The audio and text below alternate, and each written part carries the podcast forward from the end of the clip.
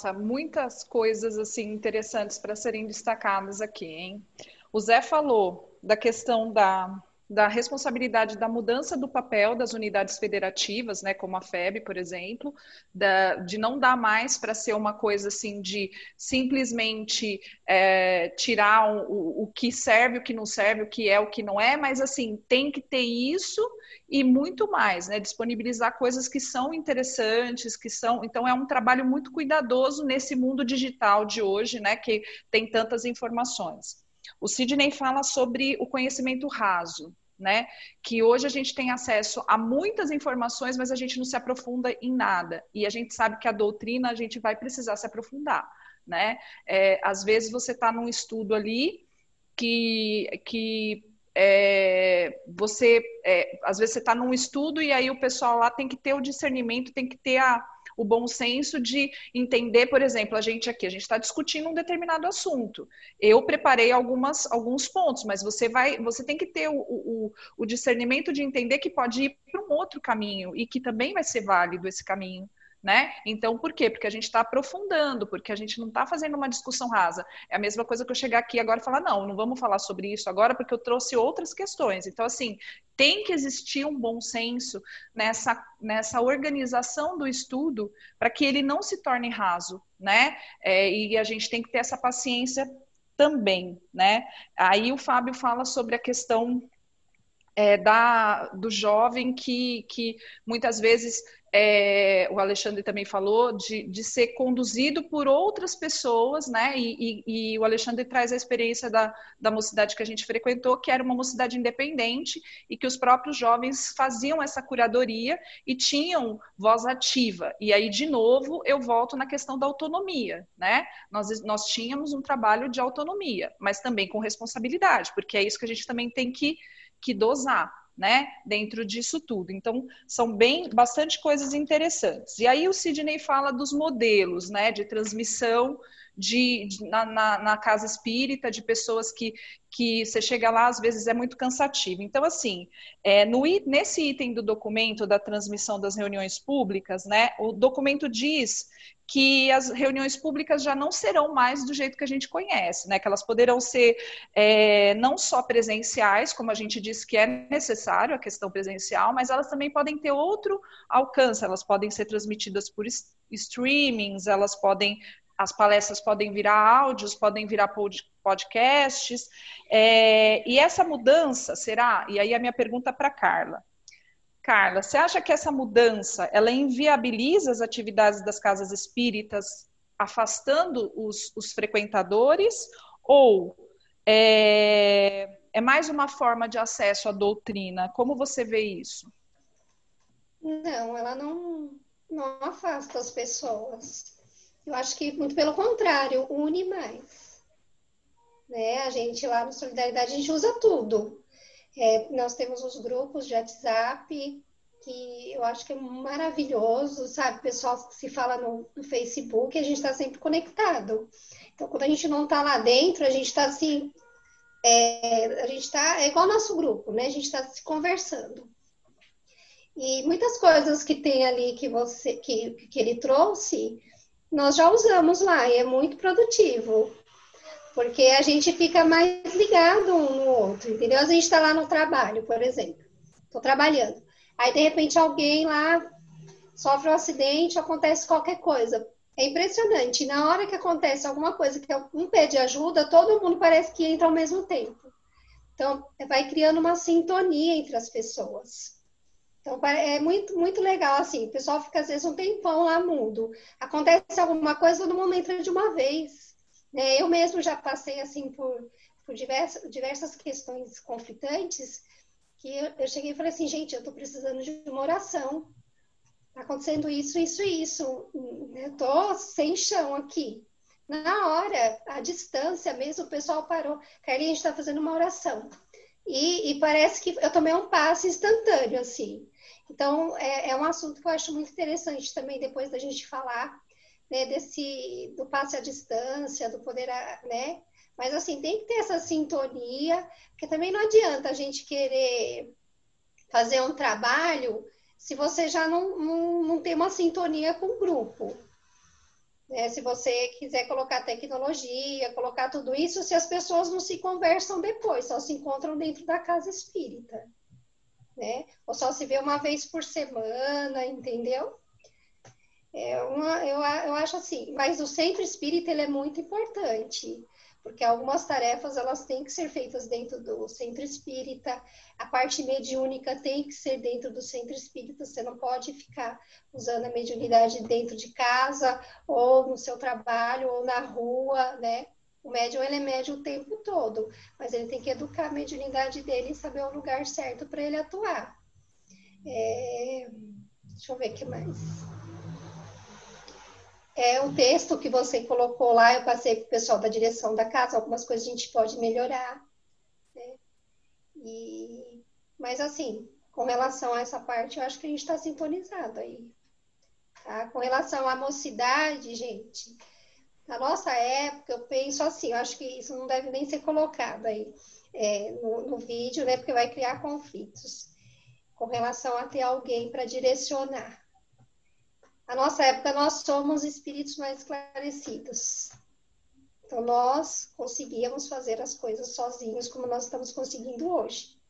Mas existem pessoas que realmente precisam de alguém para coordenar, para facilitar o trabalho, porque o que a gente vê é muita gente sem direcionamento, muito livro, muita informação, muita curiosidade vazia. Até uma vez uma amiga começou a falar, ah, porque Emmanuel vai reencarnar, Emmanuel deve estar com 10, 14 anos, Emmanuel isso, Emmanuel aquilo. E aquela curiosidade, eu falei, mas vocês conhecem Emmanuel? Vocês sabem, vocês já leram tudo que ele já passou para a gente enquanto desencarnado, para querer conhecer o, irmão, o Emmanuel encarnado? Se ele der uma palestra agora, vocês vão saber que é ele? Não vai saber, porque não lê Emmanuel, só quer saber onde que ele está, a idade dele, o que, que ele está fazendo né? Exatamente, entra exatamente na, nessa questão do conhecimento raso, né? Você tem mil e uma coisas, mas você não se aprofunda em absolutamente nada, né? Você acha que você sabe tudo sobre Emmanuel, tudo sobre André Luiz, tudo sobre Joana de Anjos, mas na verdade você não conhece nem uma parte da obra que, que eles trazem, né? E, e assim, né? Aí agora eu vou dar uma de advogada do umbral, né? É, quando a gente fala que existe um lugar físico, que tem coisas que a gente não pode fazer dentro da casa espírita, e aí eu vou jogar para quem quiser responder, tá? É, a gente não está sendo materialista de pensar que é um lugar físico é que vai proteger a gente, se a gente ou é a intenção daquilo que a gente está fazendo que vai gerar, né, daquilo que a gente está fazendo com com sabedoria ou não, né? É uma, uma pergunta mesmo, né? É, é, é, será que só na casa espírita pode acontecer isso, Karen? É, você não você não vai arriscar fazer uma uma uma sessão de desobsessão em casa se você não estiver bem amparada, né?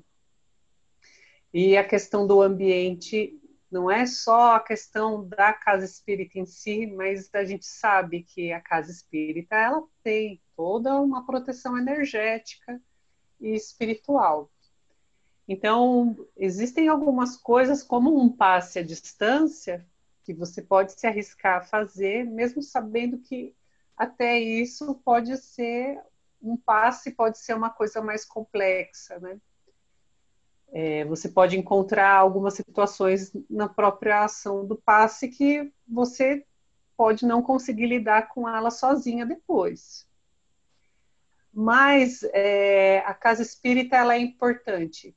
Você não estar sozinho lá dentro para fazer um trabalho, seja ele qual for, você precisa de uma assistência física e espiritual, e você precisa da casa porque ela é um apoio energético. Então, assim, é, existem diversas religiões. Né? Você tem, por exemplo, uma casa de umbanda, você tem uma casa espírita, você tem locais que aplicam reiki, existem pessoas que aplicam reiki em casa, que recebem o público em casa. Então, assim, é, a pessoa transformou às vezes a própria casa num templo.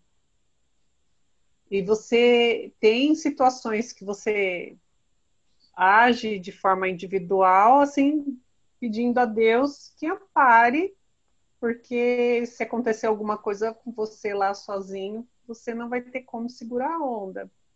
Então, assim, existe a necessidade, existe a necessidade de você ter lugares apropriados para fazer as coisas. É, você hoje, por exemplo, você nessa situação que a gente está de isolamento social, que foi proibida ah, os encontros, todas as casas estão fechadas, todos os templos. É... Então, existem pessoas que continuam precisando de assistência. Então, é, existem pessoas que estão trabalhando à distância e estão precisando de algum amparo espiritual. Nem todos os trabalhos estão podendo ser feitos. É, então, assim, o pessoal, por exemplo, de um centro espírita que trabalha é, com desobsessão, como é que eles estão fazendo agora? Eles não estão fazendo, né? Porque não tem como você fazer um trabalho de desobsessão à distância, né? Tem necessidade de, de um amparo, de uma de um grupo físico e espiritual e de um ambiente já preparado também.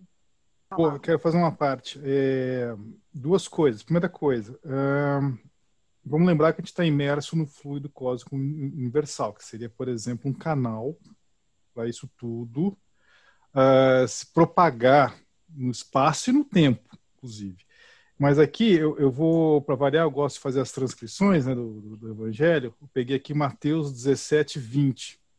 Ele respondeu: Porque a fé que vocês têm é pequena. Eu asseguro que, se vocês tiverem fé do tamanho de um grão de mostarda, poderão dizer a esse monte: vá daqui para lá, e ele irá. Nada será impossível para vocês. Onde que eu quero chegar? Bom, aí é, nós temos condições, temos, temos que ter a fé, que eu já pegando o gancho lá do, acho que eu falei lá no primeiro episódio, que aquela mulher que tinha fé. É, o que, que é a fé? Fé é você levar o padrão vibratório, mas eu, eu, acho que a Carla falou, médium, ele é médio em qualquer lugar, mas você tem que estar educando isso aí. E o centro, ele dá aquela, aquela digamos assim, toda uma câmara, tem toda um, uma estrutura que vai potencializar e educar e direcionar. Agora, será que nós temos a fé que está, por exemplo, nas escrituras suficientes para tirar aquela montanha, para você fazer um trabalho de, de desobsessão à distância? É, quem quiser carimbar, carimba. Vamos lembrar que nós temos um planeta de provas e expiações ainda. Né? Existem médias e médias. Pode, pode carimbar, Fábio. Existem médias e médias e a gente, assim, menos, né? Não vamos fazer um voo de Ícaro aqui, porque senão a gente, na hora que chegar lá em cima, vai derreter as nossas asas, vamos se esborrachar no chão.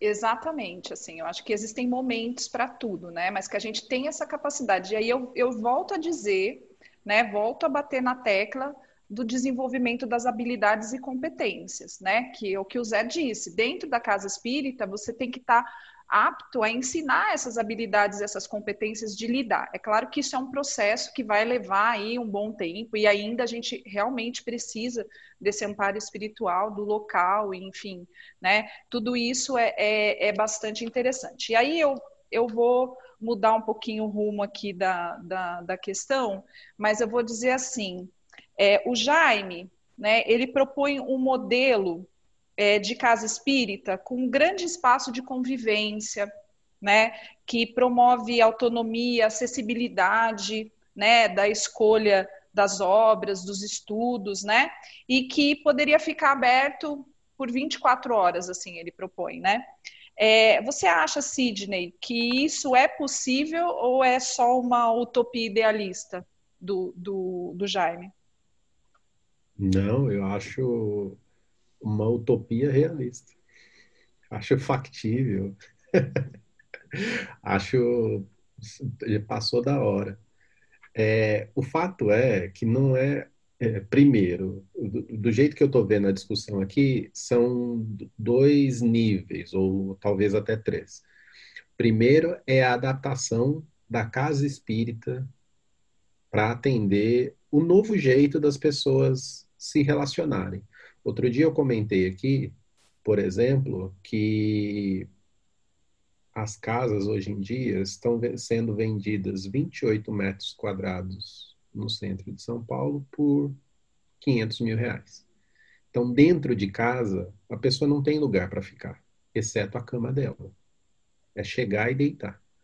Por esse ponto de vista, se você for olhar a casa espírita como um lugar de acalento espiritual, ter espaço de convivência faz todo sentido. Que assim, já que você não consegue conviver direito dentro da sua casa, aqui você tem uma uma bolhazinha para você conviver, para você experimentar, para você se relacionar, por exemplo. Entende? Faz todo sentido. Esse é o nível básico que, que precisaria de uma reforma absurda. Outro nível que eu considero, é, vou puxar a sardinha de novo para o meu lado, eu falei do, já cheguei a citar aqui dos, das outras religiões, das outras, dos outros líderes. A gente não tem um líder é, na mídia. Se existe um problema é, social muito grande, quem é o líder espírita que dá a posição do espiritismo perante aquele problema? Não existe. Entendeu? Então a sociedade não conhece o, o espiritismo. Porque quando acontece alguma discussão, algum tema, o evangélico é chamado a opinar, o católico é chamado a opinar, o judeu é chamado a opinar, o budista é chamado a opinar, e o kardecista? Quem é essa pessoa? Né? Não existe. E eu acharia importante existir para que cada pessoa pudesse ouvir, ó, o lado espírita é assim. Entende? Sobre as grandes questões. A gente caminha, do jeito que eu estou vendo aqui, a pandemia, por exemplo, no nosso assunto de hoje é irrelevante, porque ela sequer foi citada. Né? Então, a gente não está falando de um, de um novo momento por causa da pandemia, a gente está falando de um novo momento porque precisa evoluir, precisa mudar. A, a pandemia nem foi colocada na mesa. Então, é, eu acho que tem muita, muita coisa a evoluir e concordo com a, com a Karen quando diz que falam bobagem, por exemplo, quando vai para a mídia, quando vai para uma grande comunicação, são esses caras, né? Que, que são. É, outro dia eu vi alguém falar, numa dessas indicações que deram aí, que falou assim: se, se você vê um espírita que ele é popstar, que multidões segue, cara, não, não é esse cara que você tem que ouvir. Porque ele está ali cumprindo o papel de show, de espetáculo, não de falar sobre o espiritismo diretamente, entende? Então, ao mesmo tempo que eu tô, pode ser contraditório o que eu estou dizendo, assim, ah, a gente não tem uma pessoa que represente a gente nas grandes questões mundiais. Eu costumo citar, por exemplo, é, a reforma do Carandiru. O Carandiru foi um lugar que foi dizimado vidas ali dentro, vocês sabem o que era. O governo, naturalmente, foi lá e desmanchou aquilo, transformou aquilo num parque. Agora, adianta colocar um parque, que é um lugar de lazer, de diversão, no lugar em que foi concentração de gente do mal, de espíritos do mal? Precisaria haver ali um trabalho espiritual para transformar aquele local. Vocês acho que todo mundo concorda. Né? No entanto, por ser uma uma atividade oficial, política, não, não existiu aquilo. Então, assim, é óbvio que lugar, a própria transformação do lugar vai acabar limpando ele. Mas não vai ser da noite para o dia, né? É um processo. Eu não quero me adiantar muito, mas eu teria outro exemplo para dar é, de uma escola na Rússia, não sei se vocês lembram, uns quatro anos atrás, que entrou alguém lá e metralhou todos os, os, os estudantes. Qual que é o resultado? A escola ficou seis meses fechada, todo mundo para casa, teve alguns alunos que morreram, tal, não sei o quê. A tendência natural do, daquele governo, qual seria? E foi, ó, isso aqui a gente vai derrubar e a gente vai construir a escola em outro lugar. Por mais que seja na Rússia, que é onde tudo acontece, as mães levantaram e falaram assim, não, eu não quero. Eu quero que a, que a escola do meu filho seja nesse mesmo lugar. Então, nós vamos transformar esse lugar de novo num lugar como símbolo de educação. Então, a representatividade do prédio era de um lugar de assassinos, um lugar de morte. E as mães tomaram a iniciativa, à revelia do governo, para fazer, não, essa daqui vai continuar sendo a nossa escola, a escola do, do nosso bairro aqui. É, isso que a gente quer, é isso que a gente vai fazer. Vai dar mais trabalho, mas a gente vai fazer. Com o meu filho, eu lido. Vamos, vamos todo mundo junto? Então, é, as iniciativas, todas elas, deveriam ser baseadas em prol, no meu modo de ver, da, do estabelecimento da, da doutrina de Kardec, da melhor forma possível, independente do espaço.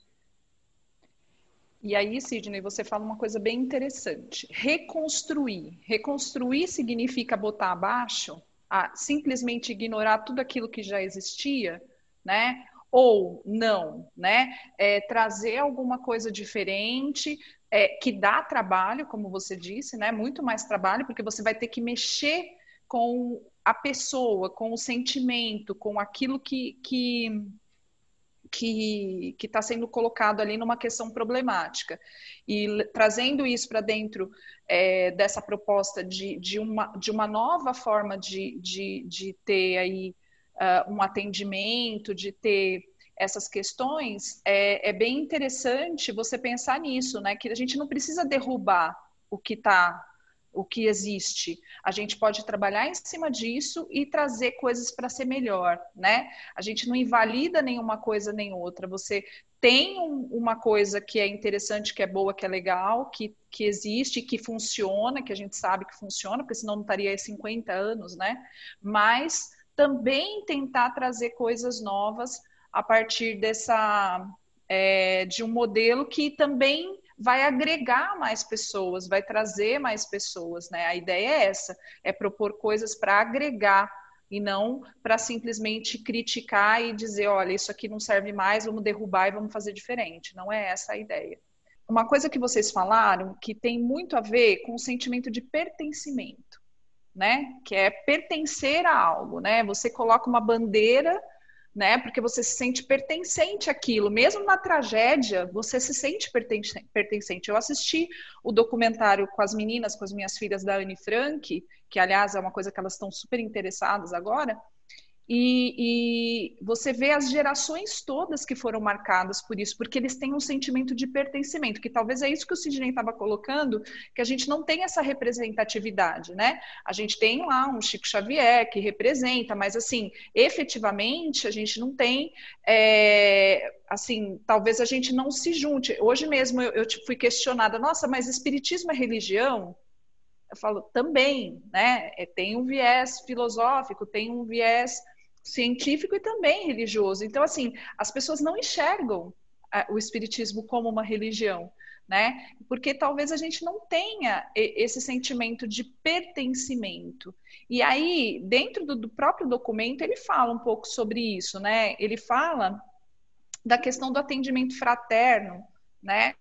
E que, assim, é, qualquer pessoa, né, que a gente sempre fala muito isso, né, o, o atend, a pessoa que está atendendo dentro de, um, de, uma casa, ela é a porta de entrada, né, então ou ela pode espantar a pessoa, ou ela pode acolher e trazer essa pessoa para dentro da casa, né, então é, muito se discute o que seria esse atendimento fraterno.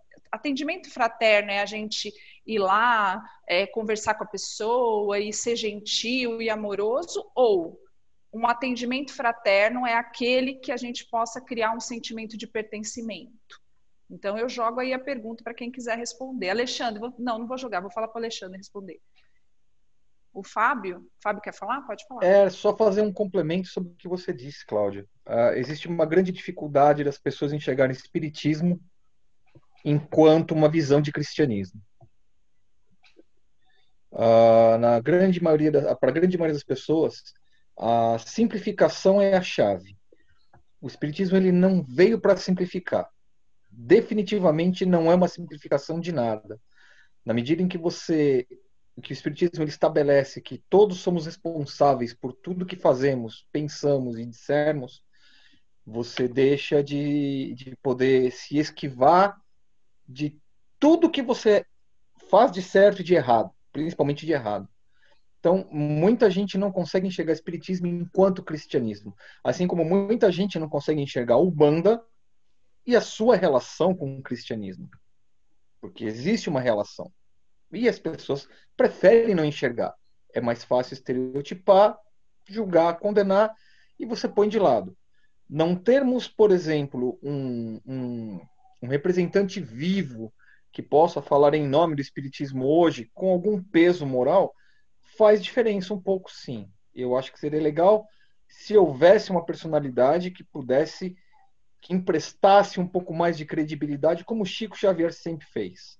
E o Chico Xavier foi uma personalidade que ele era absolutamente ecumênico. Ninguém jamais o criticou e ninguém jamais teve por que criticá-lo. Isso pesa demais sobre nós hoje, sobre esse momento que o Espiritismo atravessa hoje. Né? O, o Sidney comentou um tempo atrás, agora há pouco, inclusive, no, aqui no, no chat, sobre uma palestra do Divaldo e da dificuldade de você se relacionar de uma maneira de uma, de uma maneira mais fácil com o próprio linguajar dele. Mas vamos lembrar, gente, Divaldo está com quantos anos? Né? Então, logo, logo, Divaldo é o próximo grande nome que vai passar pelo processo de desencarne. E aí? ficamos órfãos de novo? Quem é o próximo nome? Então, é, é, é são essas coisas. Só para complementar a pergunta que você ia fazer, Cláudia, só complementando, dessa dificuldade das pessoas enxergarem o Espiritismo como uma visão cristã. Vou só fazer uma parte aqui, Cláudia, no que o Fábio falou, é que o Espiritismo veio para simplificar. Então, já fazendo um meio aqui uma propaganda nossa aqui do Contestação, também não veio trazer respostas, ah, nós estamos aqui justamente para levantar mais dúvidas, para que cada um que você que está nos assistindo vá procurar, vá pesquisar, vá ler. E sim, nós temos atendimento fraterno, mande aí seus comentários, a gente responde na medida do possível.